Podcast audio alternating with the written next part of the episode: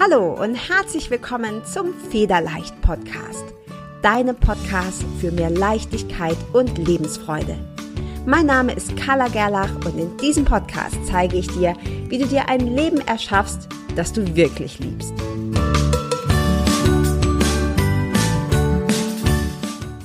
Hi und herzlich willkommen zum Federleicht Podcast. Heute habe ich wieder ein Interview für dich mitgebracht und zwar für mich mit einem ganz äh, besonderen Interviewpartner. Heute ist Bernhard Hettesheimer bei mir im Gespräch.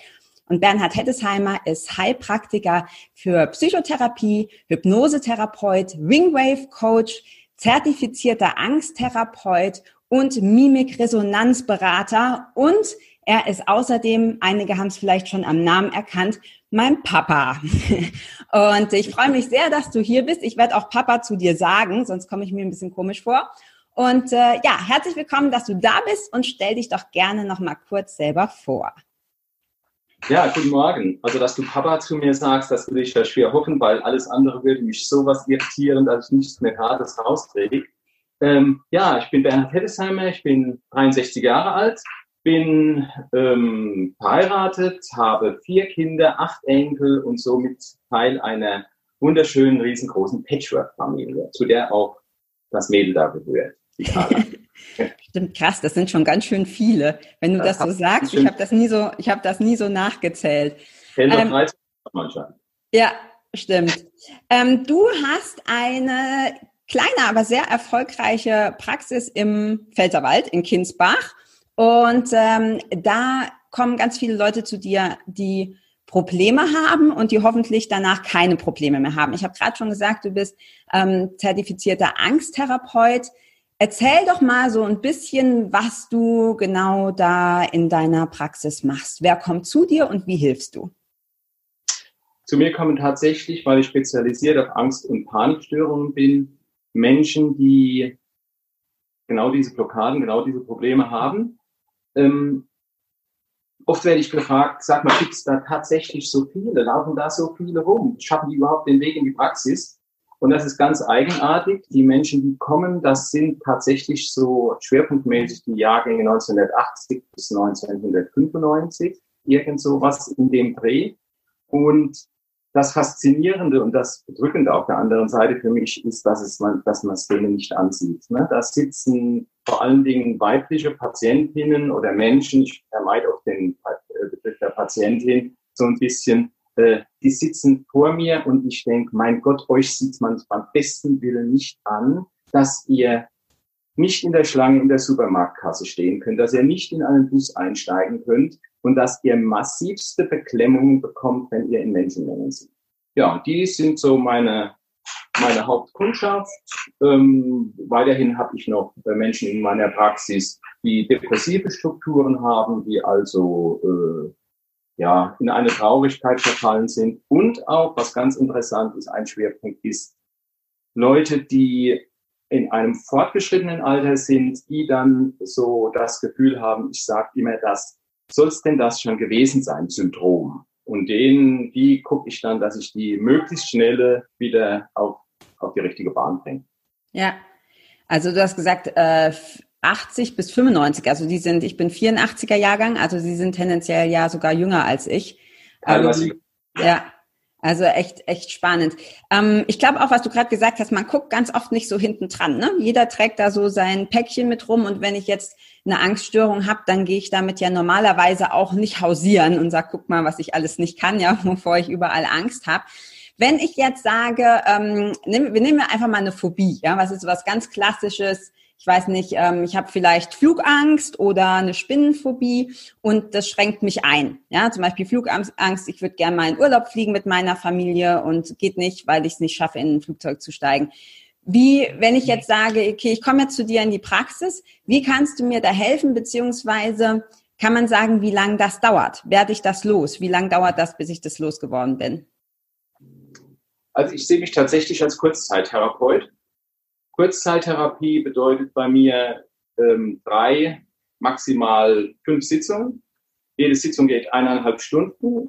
Das sind lange Sitzungen, damit ich auch den Zugang zu den Menschen ähm, irgendwie aufbauen kann. Das heißt, mit drei bis fünf Sitzungen ist eine Flugangst, das sage ich jetzt mal einfach so frech, die ist mit drei bis fünf Sitzungen ist die weg. Manchmal ist die auch schon nach, nach ein bis zwei Sitzungen weg. Ich baue da, ich mache das alles ganz praktisch. Also ich äh, gehe da nicht tief in die Vergangenheit und sage, oh, oh, wo kommt denn die Flugangst her? Und waren Sie als Kind mal da in einem Flugzeug? Sondern ich nenne es mentale Transformation. Ich ändere die Gedanken von den Menschen und ich führe die in die Situation rein und lasse die Emotionen spüren, verbinde die Emotionen mit einem Körpergefühl. Und bei Flugangst und bei so isolierten Phobien, wie man äh, sagt, setze ich tatsächlich dann hauptsächlich Wingwave. Mhm. Das werden deine Hörerinnen und Hörer wahrscheinlich nicht wissen, äh, was, was Wingwave ist. Wingwave ist ein Coaching-Verfahren, das auf zwei Säulen basiert. Man kann auf der einen Seite tatsächlich funktionalen und dysfunktionalen Stress anhand eines einer Art kinesiologischen Tests, die Wingwaver sagen dazu Myostatic-Test, aus, ähm, auschecken, ob da tatsächlich ähm, Stress hinten dran liegt. Denn was unser Kopf, unser Frontallappen sagt und was unser limbisches System sagt, das sind tatsächlich zwei verschiedene Welten. Man darf sich also nicht alles glauben, was man denkt.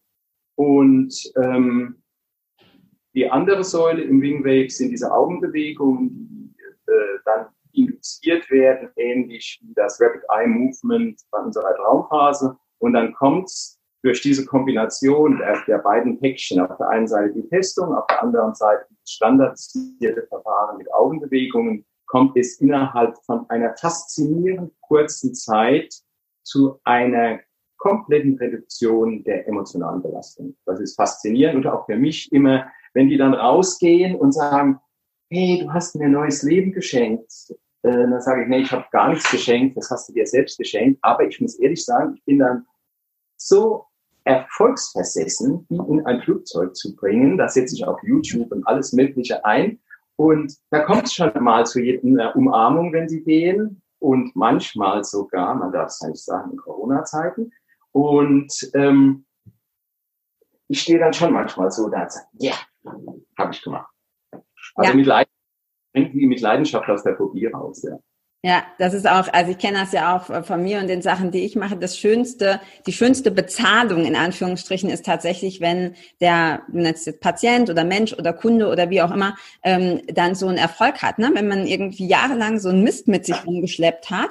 Und wir haben ja dann auch ganz oft die Glaubenssätze, deshalb auch die Frage, die ich dir gestellt habe. Ja, das habe ich ja schon 20 Jahre, dann dauert das ja bestimmt auch genauso lange, bis ich das wieder los bin. Und das ist ja auch nur ein Glaubenssatz. Und dann zu sagen, nö, klar, von mir aus kannst du noch 20 Jahre dran rummachen, aber du, es kann oder es darf eben auch äh, ganz schnell gehen. Und Wingwave, wie du es gerade erklärt hast, ist ja auch eine der, der super Methoden, mit denen man das ähm, machen kann. Jetzt machst du ja aber nicht nur Wingwave, sondern du machst ja auch Hypnose, du machst Mimikresonanz, es gibt da ja unheimlich viel. Hast du so eine Lieblingsmethode oder wie, wie entscheidest du, wenn jetzt jemand zu dir kommt, was benutze ich, wie kombinierst du es, was ist da für dich ausschlaggebend? Das merke ich innerhalb der ersten 15 bis 20 Minuten. Mhm. Ich ähm, baue darauf, dass, wie man so normalerweise sagt, die Chemie stimmt. Die Chemie stimmt heißt, ähm, wir müssen unsere Frequenzen angleichen, wenn ich das jetzt mal so sage. Und ich merke, wenn wir auf gleicher Frequenz schwingen, dass dann tatsächlich für mich ein Impuls kommt, was möchte der oder die denn jetzt? Ne? Also ich, auf der, auf der, äh, auf dem Schild steht natürlich Hypnosepraxis Hettesheimer drauf und dann sollte Hypnose drin sein in dem Päckchen. Ist es aber auch nicht immer, vor allen Dingen nicht in der ersten Sitzung. Ich entscheide dann ganz spontan bei isolierten Phobien, wie du jetzt gesagt hast, Angst vor dem Hund oder es gibt ja im Internet gefühlte 10 DIN A4 Seiten, welche Phobien man so haben kann. Das ist ja unglaublich, was es da alles gibt. Und ähm, bei isolierten Phobien setze ich tatsächlich diese Ringlet-Coaching-Methode ähm, sehr oft ein. Bei so einer Panikstörung, Angst- und Panikstörung, da halte ich mich, und da bin ich ja auch zertifiziert, nach dieser Klaus-Bernhard-Methode Berlin, der das Buch geschrieben hat, Angst- und Panikstörungen spielen leicht oder irgend sowas überwinden oder leicht überwinden. Da sind allerdings auch Selbstcoaching-Tools drin. Äh, dieses schwierige Wort, das verpacke ich dann immer in dem äh, Satz, äh, ich gebe Ihnen Hausaufgaben auf. ähm, und bitte auch die zu machen. Das hört sich zwar ein bisschen komisch an, aber das, das machen die dann auch. Und wenn sie es nicht machen, dann, ja, es ist immer lustig bei mir. Ich sage dann, ihr müsst aber bitte, auch aufhören, was der andere sagt, ne? sonst wird das nicht besser. Und, ja, ähm, ja da, da ist die Bernhard-Methode, weil die auch unser Verstand antriggert. Da gibt es Musterunterbrecher, die wir aus diesem Denken rauskommen. Handfeste Sachen. Und vor kurzem hatte ich einen jungen Mann hier in der Praxis, der hat gesagt, Menschenskinder, genauso habe ich mir das vorgestellt. Endlich ist mal jemand da, der mir sagt, mach doch, der, der mir so eine Gebrauchsanweisung gibt, mhm. wo ich selbst machen kann. Mach doch mal die und die und die Übung. Wie ein mentaler Halbmarathon. Ich will es jetzt nicht übertreiben in die Marathonrichtung. So ein mentaler Halbmarathon.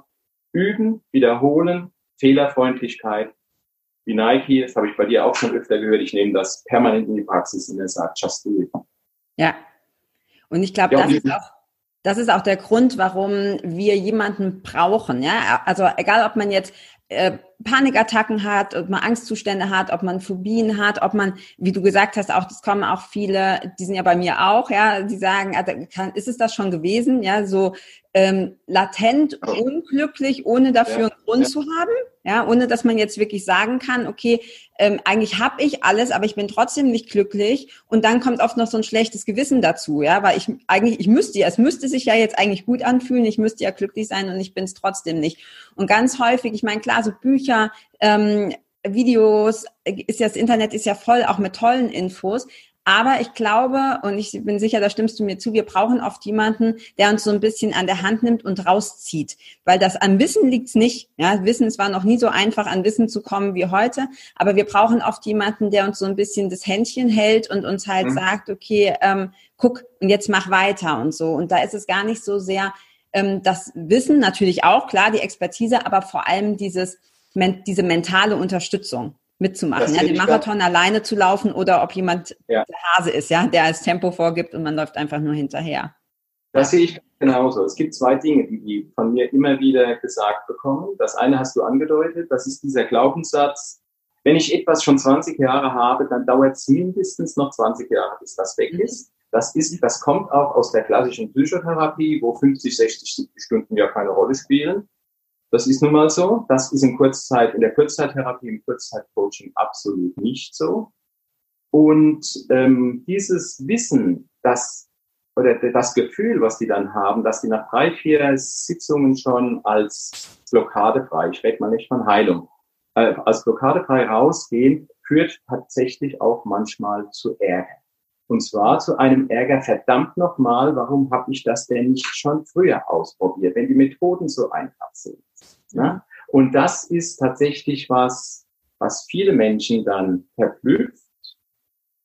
Und eins noch, weil du nach den Methoden gefragt hast, auf die Hypnose werden wir wahrscheinlich noch extra zu sprechen kommen, weil die habe ich jetzt noch ein bisschen hinten angestellt. Wenn ich durch meine Person, durch meine Authentizität, durch meine, meine Herstellung von der Chemie, die dann stimmt, wenn ich das in 20 Minuten, einer halben Stunde geschafft habe, indem wir auch drüber reden, über das Wetter, über das, was wir gestern Abend gegessen haben und so weiter, wenn ich sie überzeuge, dass meine Methoden helfen und wenn ich sie überzeuge, dass sie am richtigen Platz sind, dann ist die Methode, die ich anwende, oft tatsächlich sekundär. Mhm. das kommt nicht mehr darauf an, was ich dann mache. Ich mache, mache eine Mischung. Manchmal mache ich auch eine wilde Mischung. Aber das, die, das sind, das kommt aus der Hypnose. Das sind diese sogenannte Convincer, die da gesetzt werden, von Convince überzeugen. Und wenn die von sich sagen, genau hierher gehöre ich, dann ist die Heilungs- oder die Wahrscheinlichkeit, Blockaden zu lösen, die liegt bei 90 Prozent. Es sei denn, es liegt ein sekundärer Krankheitsgewinn hinten dran, von dem du ja auch schon das eine oder andere Mal gesprochen hast dann wird es natürlich heftig oder dann wird es natürlich schwerer. Aber ja. wir, machen, wir haben Menschen, ähm, ich mache eine mentale Transformation mit auch mit neurologischer Grundlage und das ist halt ein bisschen schwieriger, wie, als wenn man im, ähm, in der Werkstatt einen Ölwechsel irgendwie macht. Genau, du hast gerade gesagt, dass äh, die Methode gar nicht so wichtig ist, dass es vielmehr auch so auf die, ja, auf die Chemie ankommt, ne? Und dass, dass sehr viel auch einfach energetisch abläuft. Ist zumindest auch meine Auffassung. Also ich glaube nicht, dass Swingwave besser ist als Hypnose oder Hypnose besser oder schlechter ist als EFT, weil es ist im Grunde ja nur Werkzeuge. Und das, was es überträgt, und das ist auch meiner Meinung nach der Grund, warum es besser funktioniert mit einem Coach oder mit einem Mentor oder mit einem Therapeuten, weil die Methoden an sich sind super. Aber das Wichtige ist das, was, was zwischenmenschlich stattfindet. Ja, also was dann stattfindet zwischen dir und deinem Patienten oder zwischen dir und äh, deinem Kunden. Der erste Kontakt, den ich vor vielen Jahren damit hatte, als ich ähm, mit der Malia, mit meiner ähm, Tochter schwanger war, war tatsächlich mit Hypnose. Da habe ich so eine Hypnosevorbereitung gemacht für die Geburt, was mega toll war. Das war so ein bisschen mein erster Kontakt. Jetzt, ähm, und seitdem bin ich davon total überzeugt, dass das bei allem funktioniert. Ähm, das ist ja auch so ein bisschen, war so am Anfang auch so deine oder ist immer noch deine Expertise, hast du auch auf deinem Schild stehen. Erzähl doch mal so ein bisschen, was kann man mit Hypnose machen und warum? Also ich bin der Meinung, das lohnt sich für jeden, ja, selbst wenn du keine Angststörungen hast. Was ist, was ist das Ziel? Was, was kann Hypnose und was kann sie vielleicht auch nicht? Viele Menschen, die zu mir kommen, die erwarten sich von Hypnose was ganz anderes erstmal, als es in Wirklichkeit ist. Ne? Wir sind getriggert vom Dschungelbuch, wo die Schlange K den Mowgli mit Vertrau mir, süßes Menschenkind, schlafe ein, süß und fein, äh, kennt jeder. Ähm, wir sind getriggert von Dagobert Duck, der unter Hypnose seinen Geldspeicher öffnet. Und wir sind getriggert davon, dass wir absurde Dinge auf Showbühnen dieser Welt sehen, wo Menschen in der Hypnose die absurdesten Dinge tun. Das, das meinen wir. Mit Hypnose kann man unheimlich viel machen, weil die, im menschlichen Gehirn für unser Unterbewusstsein die Vorstellung einer Sache ganz nah an der Realität liegt. Wir erleben das ständig, wenn wir, mein Lieblingsbeispiel ist, wenn Leonardo DiCaprio im eiskalten Wasser des Nordatlantiks versinkt und die Rose nach ihm ruft, dann laufen bei den Mädels und auch bei Jungs, wir wollen da jetzt nicht mal, wollen da jetzt nicht so in die Klischees verfallen, da laufen bei denen tatsächlich die Tränen, obwohl nebendran ein Bier, ein Cola, ein Wein und eine Tüte Popcorn steht im Kino. Das heißt, sie könnten jederzeit aufstehen, könnten jederzeit diesen Raum verlassen, sie weinen aber trotzdem. Das heißt, die Vorstellung einer Sache ist nah an der Realität. Im Kino, wie auf meinem Hypnosestuhl, sind die Menschen in einer gewissen Trance. Das heißt, sie kommen, um hirnphysiologisch zu reden, von einem hochfrequenten Beta-Modus, einer hochfrequenten Beta- äh, äh, Schwingung in eine Alpha, vielleicht sogar in eine Theta-Schwingung runter. Und in dieser Schwingung ist es so, dass der kritische Teil unseres Bewusstseins zusammenschmilzt und die Worte des Hypnotiseurs eine Vorstellung aufbauen, die direkt ins Unterbewusstsein kommt. Das heißt, es kommt ein Gedanke, es kommt tatsächlich zu einer internen Reaktion ähm, es kommt zu einem neuen Glaubenssatz und es kommt zu einer neuen Erfahrung. Und das wird praktisch abgeliefert. Ich lege einen Film, nur positive Dinge, ich lege einen positiven Film ins Unterbewusstsein, was den Menschen hilft, bestimmte Blockaden zu überwinden oder auch wie bei wie wenn man äh, verletzungsvorbeugend zum Physiotherapeuten geht, sein Arousal, sein Erregungszustand durch ein monatliches, durch ein zweimonatliches Kommen so absenkt, dass man sich einfach wieder ein bisschen freier aufstellt. In dieser schwierigen Zeit, wo wir von Impulsen zugeballert werden. Ja. Ja, also ich, äh, wie gesagt, meine Erfahrung mit Hypnose ist auch gigantisch. Man hat oft ja. so das Gefühl, ah, das muss ja irgendwie komplizierter sein, ist es aber gar nicht. Und gerade Hypnose ist ja auch was, was wahnsinnig entspannt. Ich habe unheimlich viele, also ich arbeite ja anders als du nur mit Frauen zusammen, aber ich habe unheimlich viele Frauen bei mir in den Programmen, in den Coachings, die auch ein wahnsinnig hohes Stresslevel haben. Also der, der Stresslevel im Alltag extrem hoch ist und ich meine, es ist kein Geheimnis, wenn das Stresslevel dauerhaft hoch ist, dass man dadurch krank wird, ne? psychisch, körperlich auch. Ähm, was hättest du denn für einen Tipp, wenn ich jetzt zu dir komme und sage, boah, ich fühle mich dauergestresst. Ne? Ich, ich kann einfach nicht mehr, ich gehe total auf den Zahnfleisch. Was kann ich sofort machen? Gibt es vielleicht so eine Notfallübung oder so einen Notfalltipp, oder Notfallmethode, wo, der, wo du sagst, okay, damit kannst du jetzt erstmal direkt das Stresslevel ganz stark ähm, reduzieren, mal aus, aus dieser Mühle mal wenigstens kurzfristig komplett rauskommen? Gibt es da was? Kurzfristig da was? in den nächsten fünf Minuten oder da dürfen es auch 24 Stunden sein? Es dürfen auch 24 Stunden sein. Also als Notfallkoffer gebe ich tatsächlich den Hinweis der Meditation. Mhm. Der Meditation ähm, und weise auch immer darauf hin, dass Meditation nicht ein esoterischer Schnickschnack ist und man keinen ähm, Steg an einem klaren Bergsee braucht und auch keinen Vollmond. Mhm. Und ähm, Meditation, es gibt super tolle Meditations-Apps im Internet, die man für Umme runterladen kann. Es gibt auch, und das empfehle ich tatsächlich, diese äh, 6-4er-Meditation. Das heißt, eine Atemmeditation, sechs Sekunden einatmen, vier Sekunden ausatmen. Ob man jetzt durch die Nase einatmet oder durch den Mund ausatmet, das äh, sei mal jetzt dahingestellt, ob das eine äh, unterschiedliche Wirkung hat. Wir haben im, im Normal, wenn wir nachts schlafen, haben wir einen Atemrhythmus, eine Atemfrequenz von ungefähr 14 bis 15 Atemzügen pro Minute. Das heißt, selbst wenn wir tief schlafen, haben wir diese 13 bis 15er Frequenz. Wenn wir eine 6-4er Atmung machen, dann haben wir ja nur 6 plus 4 sind 10. Die Minute hat 60 Sekunden. Das heißt, wir haben da nur sechs Atemfrequenzen pro Minute oder sechs Atemzüge pro Minute. Und man weiß, dass wenn man sechs, Minuten, sechs Sekunden einatmet und vier Sekunden aus, dass das auf einen impulsgebenden Knoten unseres Herzens so einen Einfluss hat, dass unsere Herzfrequenz nach unten geht. Mhm. Das übe ich sogar. Ich hole mein Handy raus in der Praxis. Wir machen alles zusammen. Wir sind hier, wir sind immer, wir, wir quatschen nicht, sondern wir machen Dinge. Holt das Handy raus, sagt, okay, wir machen das jetzt ähm, sechsmal, sechsmal zehn, machen das eine Minute, drück auf den Timer und atme mit denen sechs Sekunden ein. Was mir dabei immer auffällt, ist, dass diese sechs Sekunden Einatmen bei den meisten darin bestehen, dass sie drei Sekunden einatmen, dann drei Sekunden die Luft anhalten und wieder vier Sekunden ausatmen. So ist das nicht gemeint. Das heißt, meditativ die tiefe Bauchatmung, die dadurch ja auch initiiert wird, auf sechs Sekunden zu erweitern, bringt ein deutliches Absenken des Levels. Ähm, das wäre eine Notfallübung. Eine andere, die kommt tatsächlich aus dem Wingwave, ist, mach dir das mal vor, wir werden ja auch in YouTube äh, mhm. gesehen und so. Beschreiben. Ja.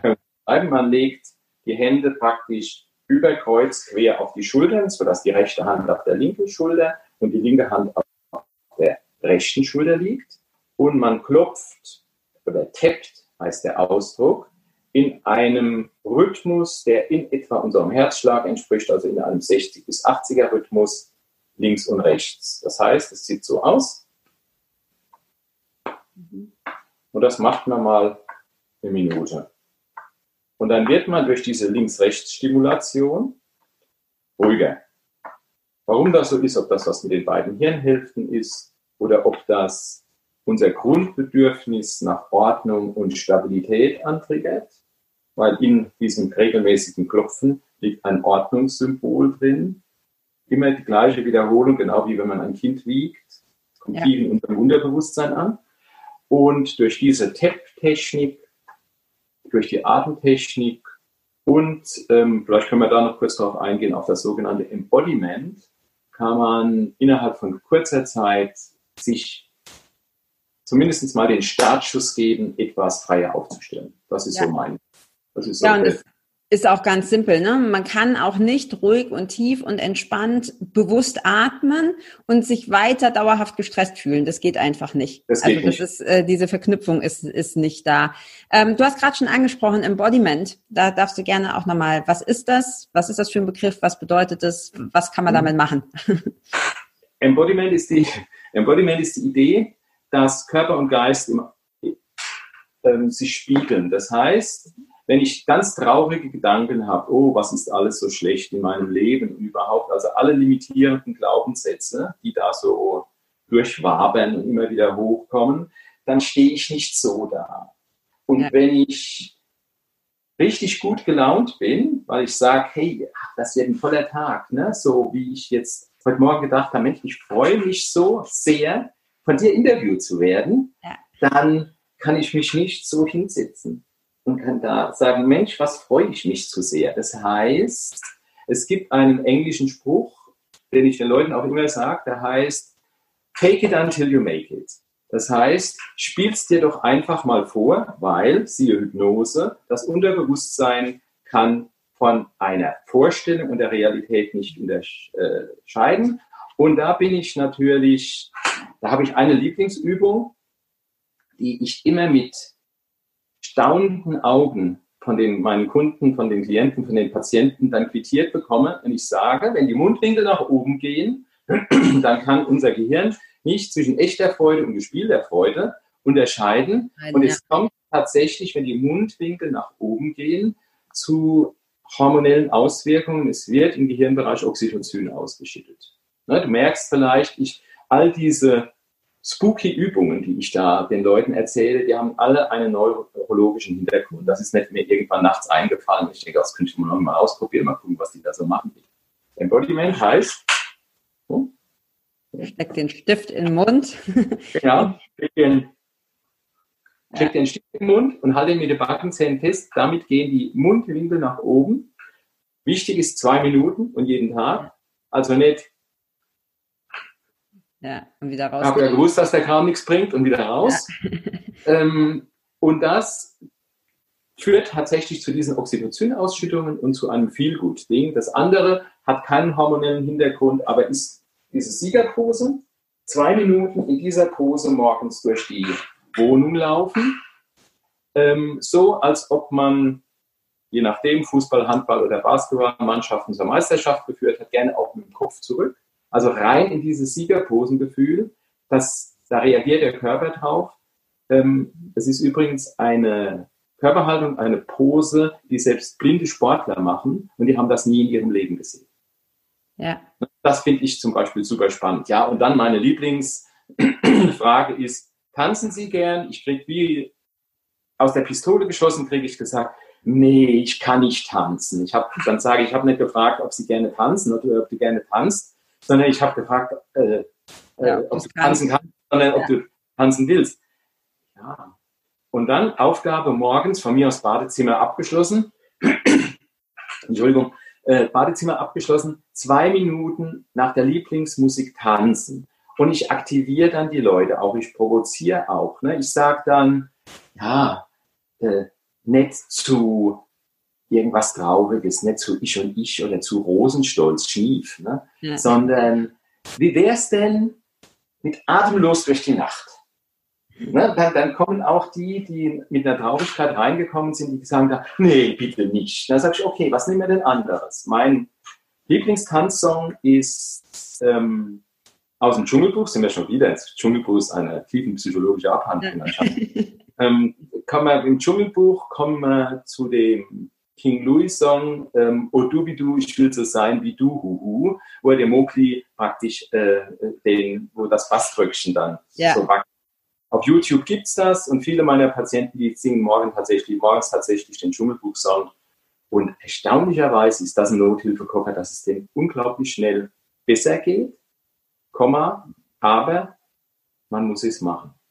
Ja, ja, Genau, man ja? muss es machen. Also ich habe ich hab tatsächlich auch eine, ähm, eine Kundin, die äh, war da am Anfang sehr skeptisch und die macht das auch jetzt mit dem Dschungelbuche Sorgen und die hat einen kleinen Sohn, der ist auch erst drei oder dreieinhalb und der findet es mega, wenn, man, wenn Mama ja. mit dem Stift im Mund morgens ja, tanzt. Und Kinder sind da jetzt so wertfrei. Ja. und du kannst es kombinieren. Genau, Natürlich. die kombiniert Der hat den Stift im Mund und tanzt zwei Minuten und der Kleine findet super und nimmt auch den Stift. Für mich ist, für mich ist ganz, ganz wichtig, raus aus diesen Komfortzonen, Denkstrukturen. Da drin passiert keine Veränderung. Ja. Ne? Aus der Opferrolle passiert keine Veränderung. Ich denke, das ist mittlerweile auch Standard. Das, äh, das weiß man. Ähm, was für mich teilweise in meiner Arbeit noch ganz, ganz wichtig ist, ich ähm, baue auch provokative Elemente ein, ne? um Energie in das System reinzubringen, ich sag mal, wertschätzende, ähm, provokative Elemente, um äh, Energie in das System reinzubringen, damit sich mal überhaupt was tut. Ja. Ne? Kann durchaus sein, dass bei mir dann jemand sagt, oh, nee, das kann ich nicht. Und dann sage ich, ja, ist ja prima, dann muss das so bleiben. Ja, genau. Und das ist kolossale Irritationen und Menschen, die so drauf sind, die haben ja schon, kennst du von, deinen, von deiner Frauengruppe wahrscheinlich auch, haben ja schon eine Million Ratschläge. Da musst du das so machen und da musst du das so machen. Und bei mir war das so, dass du das so machst. Und ein Standardspruch, der dann immer kommt, von denen, die beraten werden, heißt, ja, äh, aber hm, geht bei mir nicht so. Also sind die Ja-Abers, die dann kommen. Ich finde so einen tollen äh, Satz oder so einen tollen Begriff, das sind die sogenannten Gegenbeispielsortierer. Ja. und die sind perfekt da drin. Dann kannst du durchaus mal, das plaudere ich ein bisschen aus dem Nähkästchen, sagen, ah, ich habe da eine mega, ein mega gutes Verfahren, ganz neu. Ich weiß allerdings nicht, ob das auf dich, auf, auf, äh, auf sie so wirkt, ob das bei ihnen erfolgt. Und dann kommt bei den Gegenbeispielen sortieren wie aus der Pistole geschossen, ja, aber wir können es doch mal probieren. Ja, weil es immer, immer das Gegenteil sein muss, ne? Immer wenn du sagst blau. Ja, weil es immer das Gegenteil sein muss, ja, ja das sind so. Ja. Ich könnte lange darüber erzählen. Ich lasse ja. Ja, das ist auch, das ist auch total spannend, weil ich höre auch ganz häufig, ja, das kann ja sein, dass es bei anderen funktioniert, aber bei mir geht es nicht, weil du, du kennst mich ja auch gar nicht und mein Leben kennst du ja gar nicht. Stimmt, ich kenne dich nicht, ich kenne dein Leben nicht, aber ich kenne die Ausreden und die Glaubenssätze und das sind immer dieselben. Immer, immer, immer dieselben. Also ich brauche dich gar nicht persönlich zu kennen, um zu wissen, dass du dich selber sabotierst. Und ja. ähm, das ist immer, ja, das ist ganz spannend, ja, dann auch zu bisschen zu provozieren und zu sagen, okay, dann muss halt Kacke bleiben. Ja, also wenn du nicht, wenn du nicht bereit bist, da rauszukommen, und manchmal brauchen wir das ja auch, ne, dass uns jemand ja. sagt, ja, gut, dann hast du halt weiter die Glaubenssätze, du hast weiter die Gedanken, das ist ja auch okay. Denn man braucht das ja gar nicht zu bewerten. Nur wenn du eine Veränderung willst, dann darfst du eben auch deine Glaubenssätze ändern, weil sonst wirst du genau dieselben Ergebnisse kriegen. Eins meiner Lieblingszitate ist von, von äh, Albert Einstein. Ne? Die, die höchste Form des Wahnsinns ist es, äh, immer wieder dasselbe zu tun und andere Ergebnisse zu erwarten. Und das ja. funktioniert halt einfach nicht. Ja, ja super spannend. Ähm, ich wollte dich noch fragen, Papa, für alle, die äh, zuhören und zuschauen. Ich kenne dich ja nun mal schon seit meiner Geburt. Und mhm. ähm, für mich warst du natürlich auch immer der Papa im Wald. Das heißt, ähm, ich habe so früheste Kindheitserinnerungen, wo bei uns sogar auch noch irgendwie die äh, gruseligen Hirschgeweihe an der Wand hingen und so. Das heißt, du hast ja lange Zeit auch ähm, im, im Wald, jetzt nicht als Jäger, aber im, im Forst und als Forstbeamter gearbeitet. Also eine ganz andere Karriere, sage ich jetzt mal. Ähm, wann hast du diesen Switch gemacht, ja, diesen Shift von dem, was du als Beamter gemacht hast, zu dem, was du heute machst? Warum? Und äh, ja, also wie ist es dazu gekommen? Ja, das ist tatsächlich der zweite Teil meines Lebens. Ich habe Forstwissenschaft studiert und war dann über 30 Jahre war ich dann im Wald. 35 Jahre war ich im Wald und ich habe nach anfänglichen Dingen, wo ich in der Planung geschafft habe, habe ich dann in einen Bereich im Wald gewechselt, ähm, der sich ähm, Waldbautraining genannt hat.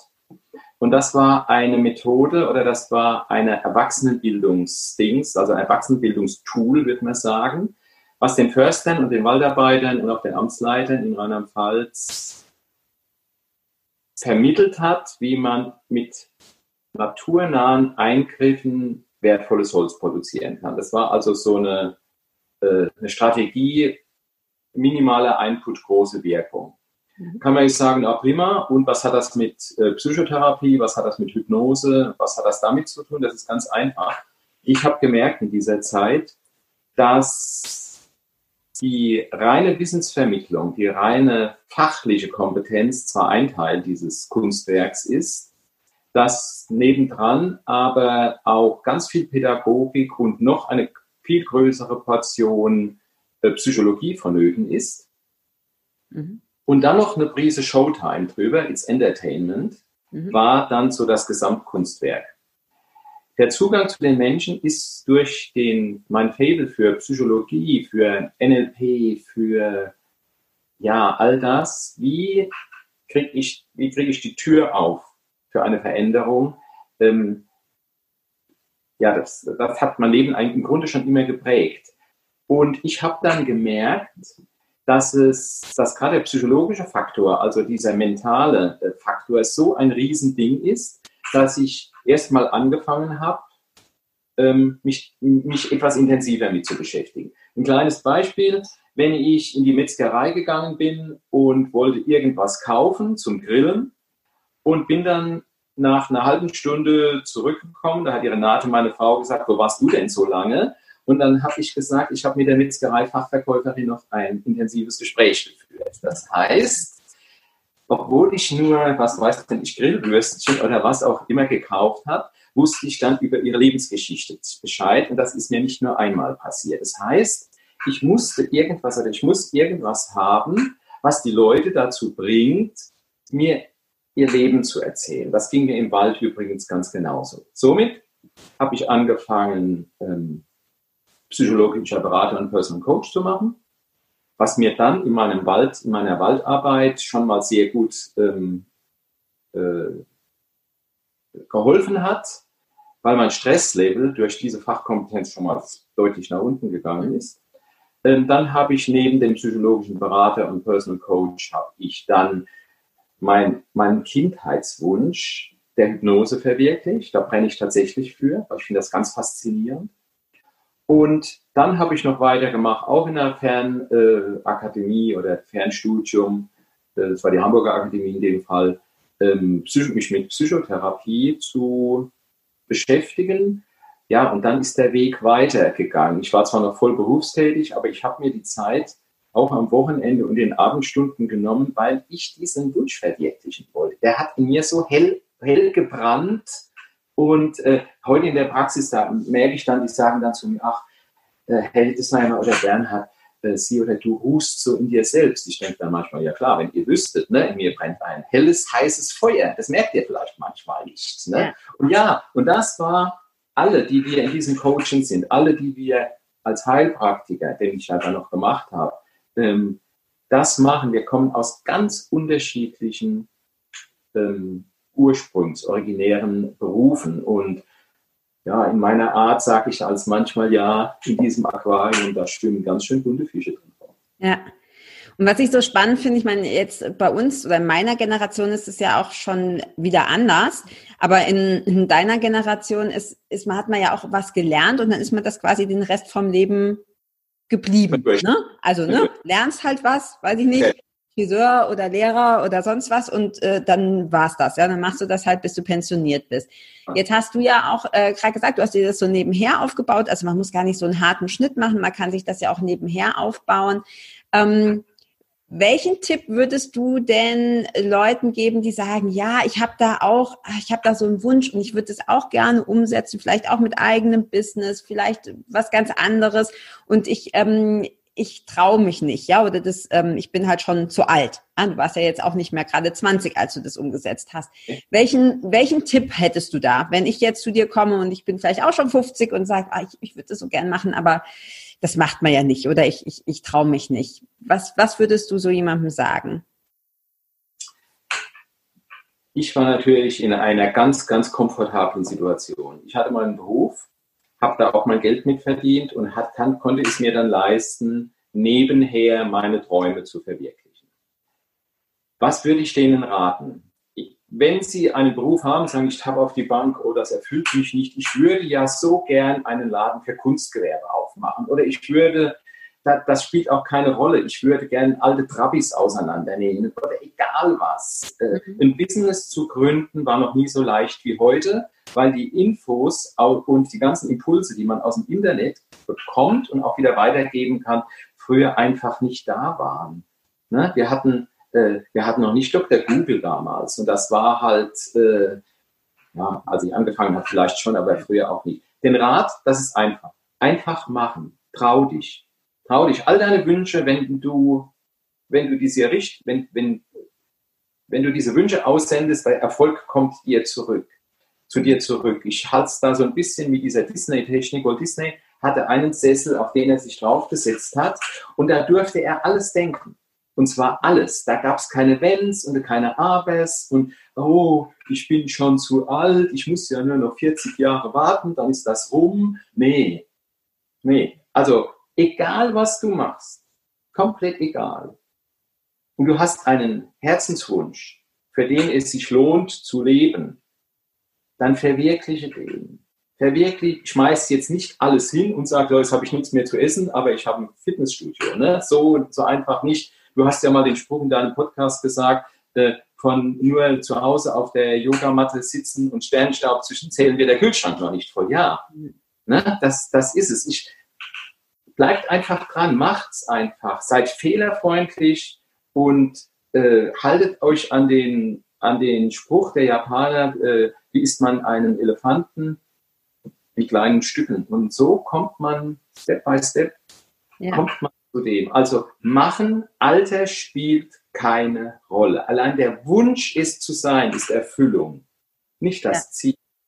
Das Beispiel, das hänge ich noch an, von dem 85-Jährigen, der sich ein, eine Holzjacht sehnlichst gewünscht hat und der ähm, die in Auftrag gegeben hat.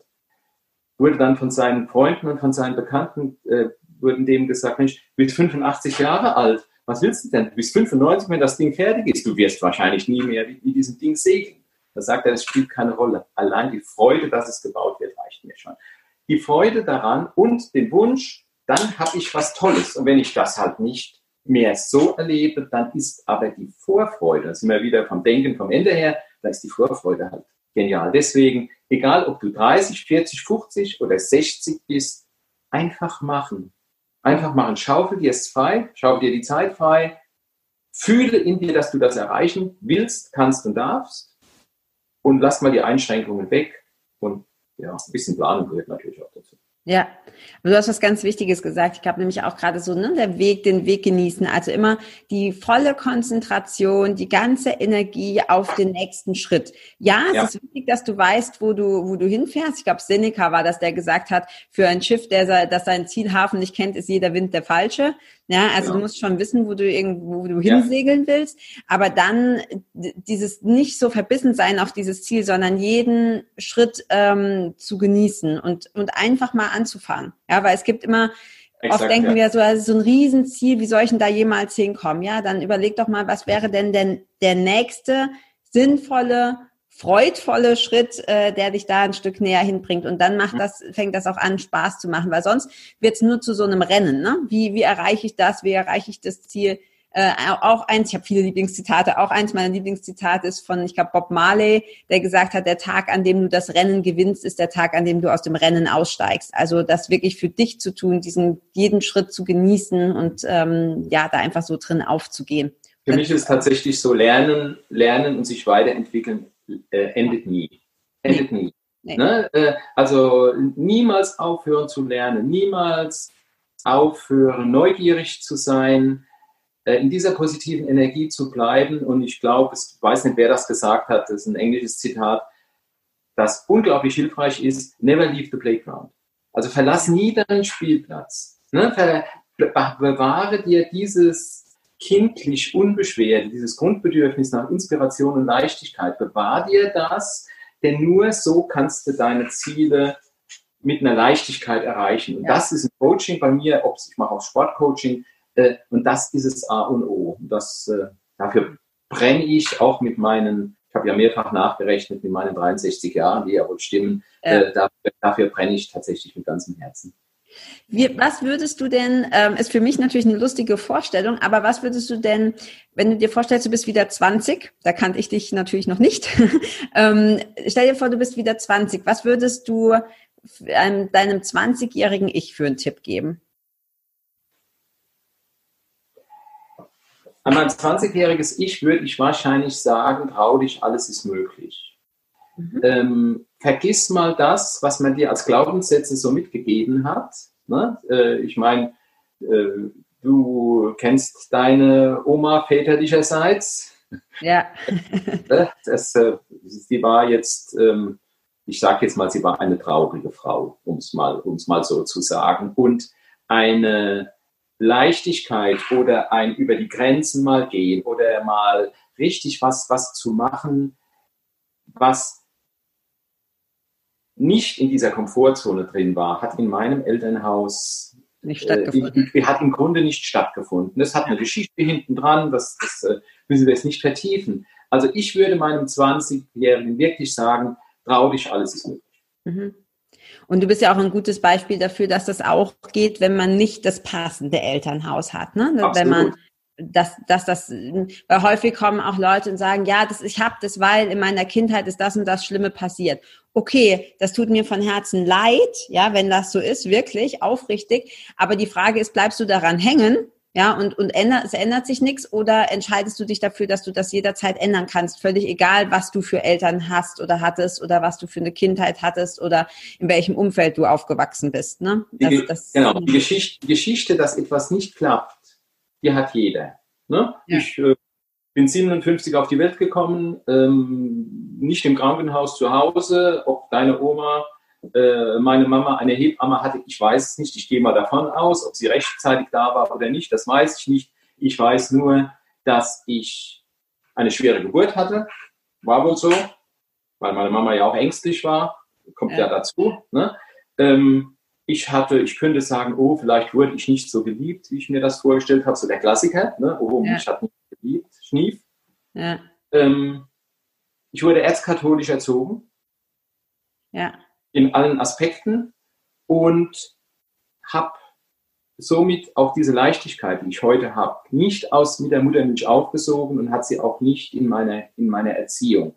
Ich habe mich dann aber entschlossen, dass das nicht die Geschichte meines Lebens ist, sondern habe mich umentschieden und habe andere Dinge ausprobiert. Das heißt, es mag sein, dass es Traumatisierungen gibt, die ich auch wertschätze und die ich auch nicht kleinreden will. Aber vieles, was mir, was Leute dann sagen, oh, da habe ich jetzt aber ein Trauma.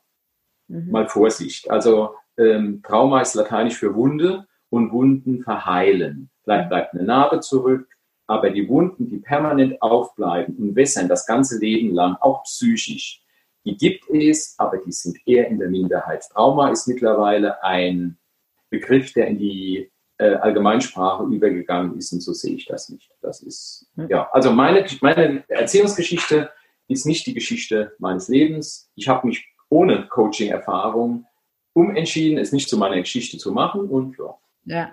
hat ja ganz gut geklappt. Genau. Und ich glaube tatsächlich, dass das jeder kann. Ne? Dass jeder, der jetzt hier zuhört und zuschaut, sagen kann, okay, das war vielleicht bislang meine Story, ja, aber ich kann ja. das jederzeit neu entscheiden. Was denke ich, was will ich haben?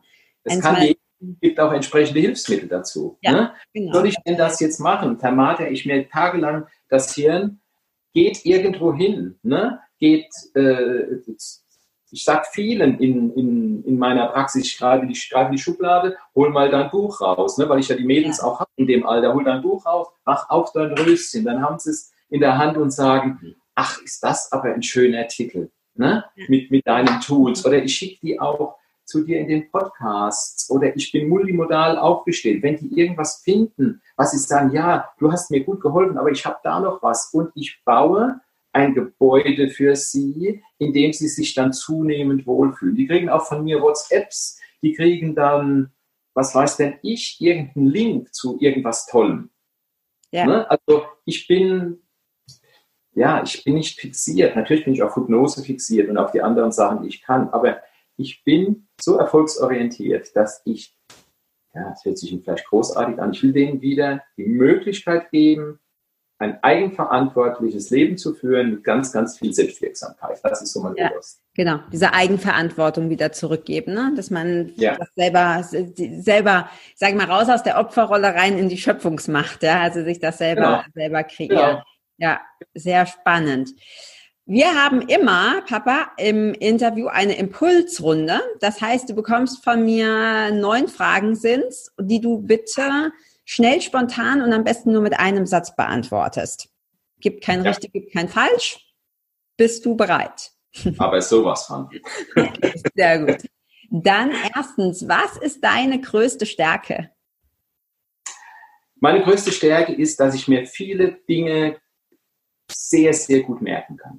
Mhm, das stimmt, kann ich bestätigen. Zweitens, was ist deine größte Schwäche?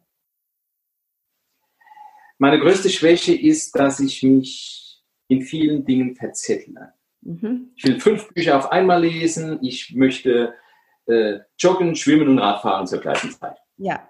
Also wenn ich nicht wüsste, dass du mein Papa bist, dann spätestens jetzt. ähm, drittens, ähm, womit kann man dich beeindrucken?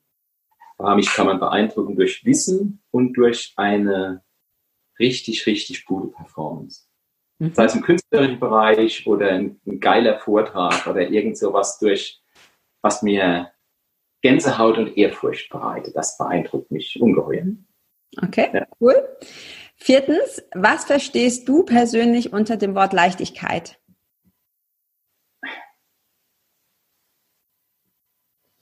Unter dem Wort Leichtigkeit verstehe ich die Möglichkeit, seinen Impulsen nachgeben zu dürfen. Mhm. Sehr cool. Ja, nicht alles so zu zerdenken. Ja, ja. mir gut. Fünftens, was ist der beste Ratschlag, den du jemals bekommen hast und von wem?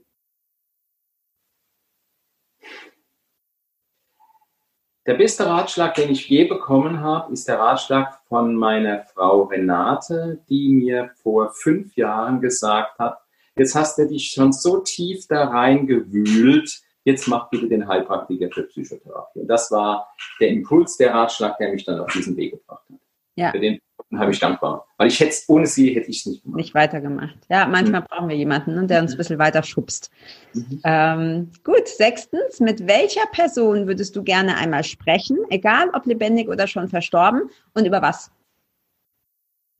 Ich habe ja deinen Podcast gesehen, da gibt es ja immer so, so viele ne, so Personen. Aber ich habe mich entschieden. Ich habe mich entschieden, wenn ich das könnte, würde ich unheimlich gern mal mit Albert Einstein sprechen. Mhm.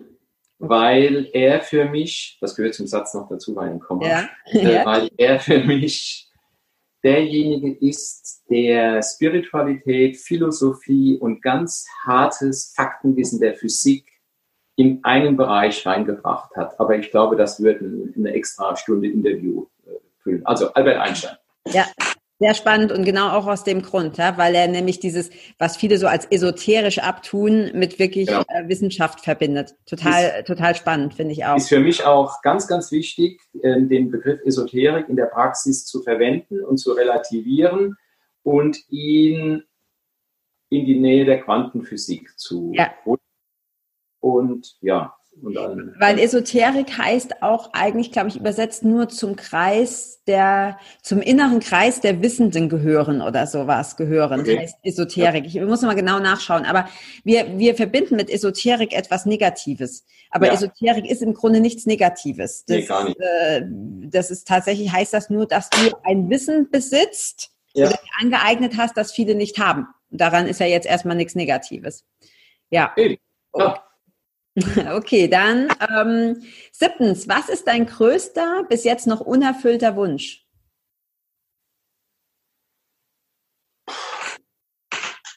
Also ganz allgemein gesagt ist mein größter Wunsch, der sich aber von Tag zu Tag erfüllt, dass mein Leben beruflich und in dieser tollen Patchwork-Familie, die ich habe, genauso weitergeht wie bisher.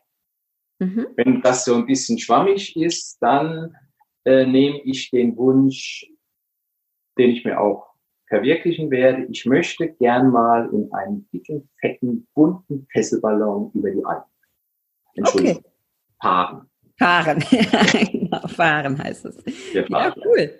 Das, ja. Da würde ich, da will ich sogar mitkommen. Das finde ich schön. Das sehen die ja, ja hier immer. Leicht abrichten. Wir sind ja, du bist ja nicht so weit von den Alpen weg. Genau, ich bin nicht so weit von den Alpen weg, richtig.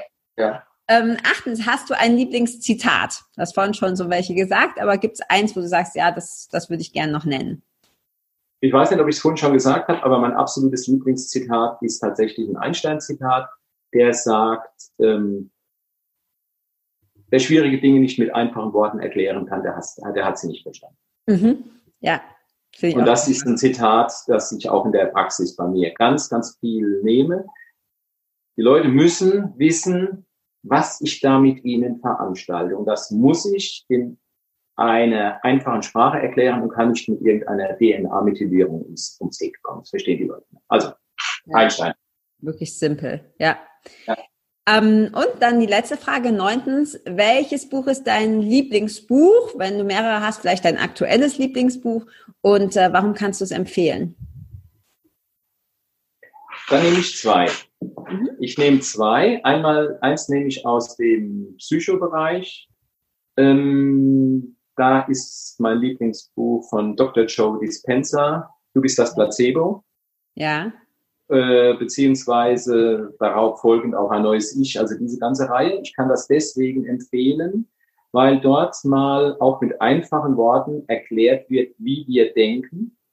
Das heißt, die ganzen Hirnstrukturen, die ganzen Geschichten werden da erklärt und ich nehme das tatsächlich auch in der Praxis ganz als, auch als Empfehlung und so weiter und so fort. Und das ist der, der äh, Coaching-Psychobereich und das andere Lieblingsbuch von mir ist ähm, ähm, eine, eine Billion Dollar von ähm, Andreas, wie heißt der? Andreas Ischbach. Genau, das ist ein Roman. Das ist, das ist ein äh, Roman. Das ist ein Roman. Warum?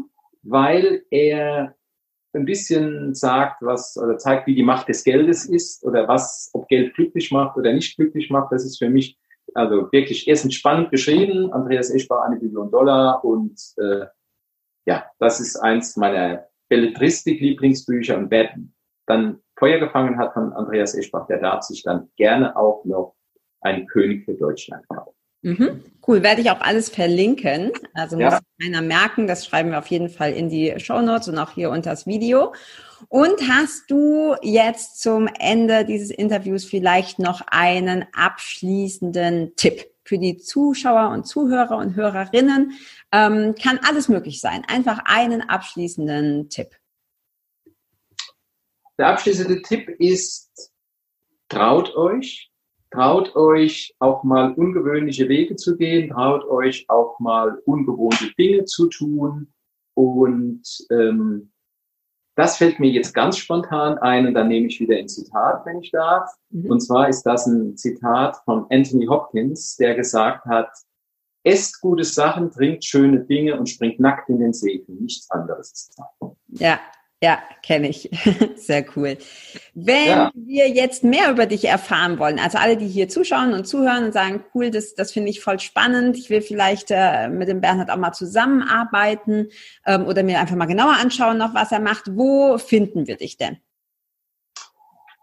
Äh, ich bin, ich werde gefunden bei, ähm, also über meine Website natürlich. Wer Bernhard oder wer Bernhard Hiddesheimer, äh, Pals oder Kinsbach eingibt, der findet mich werde gefunden über meine Website, die heißt im Moment noch www.stress-expresscoaching.de, wird demnächst äh, umgewandelt auf äh, bernhard-hildesheimer.de, das ist aber eine Umleitung dann. Wer mich auch finden will und auch ein bisschen Bewertungen und sowas über mich lesen will, der findet mich bei Yameda, das ist ein Ärzte- und Heilpraktikerportal, wo, ähm, wenn du Bernhard Hettesheimer Heilpraktiker eingibst, dann, äh, wo ich dann gefunden werde, auch natürlich mit einer Verlinkung auf meine, äh, auf meine Website.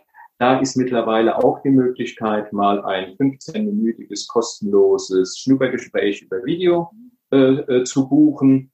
Äh, da steht meine Telefonnummer. Also wer mich finden will, der findet mich A über meine Website, B über Yameda. Ein anderer Tipp ist einfach äh, vielleicht noch auch mal bei Karl Hans. Ja, genau. Also über mich findet ihr ihn auch.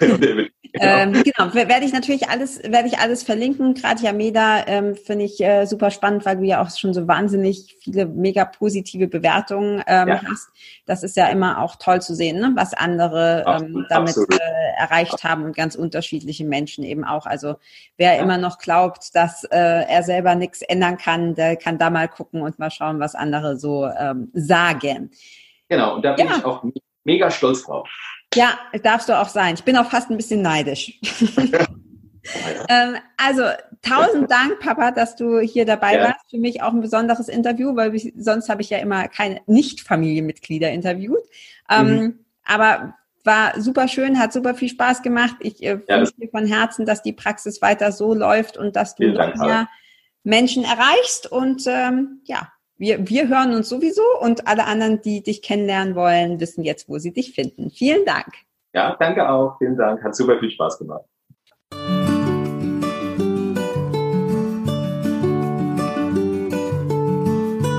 Vielen Dank, dass du auch dieses Mal wieder beim Federleicht Podcast mit dabei warst. Komm gerne auch in meine Facebook-Community exklusiv für Frauen. Du findest sie unter Federleicht Community auf Facebook. Hier gibt es jeden Dienstagabend ein kostenloses Live-Coaching für mehr Selbstliebe, Leichtigkeit und Lebensfreude in deinem Leben.